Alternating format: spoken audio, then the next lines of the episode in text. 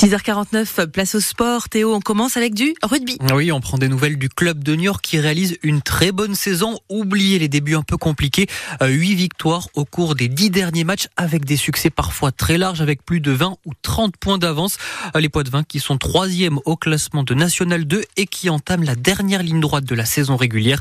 L'objectif donc va être d'aller chercher l'une des deux premières places euh, qui permettrait d'éviter les barrages avant les phases finales. Gilbert Nazar est le président du club.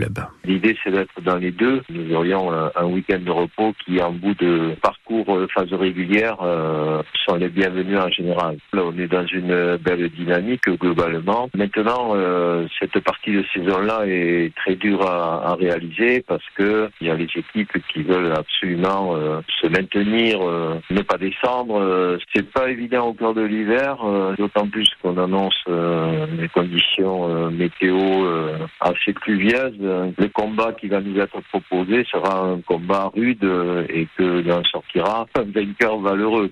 Gilbert Nazar, le président du club, et prochain combat donc, ça sera ce week-end avec un déplacement à Groyer dans le Tarn. groyer niort le coup d'envoi c'est dimanche à 15h.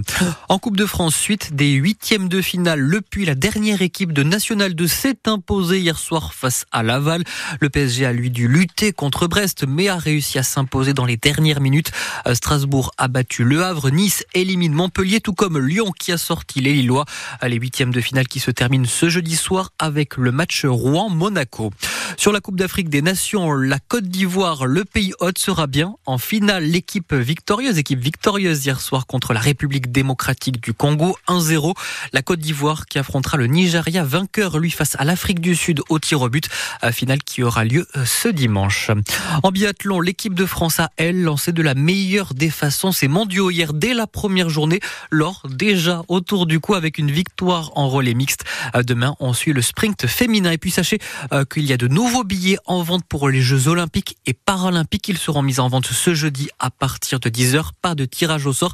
Euh, c'est première arrivée, premier servi.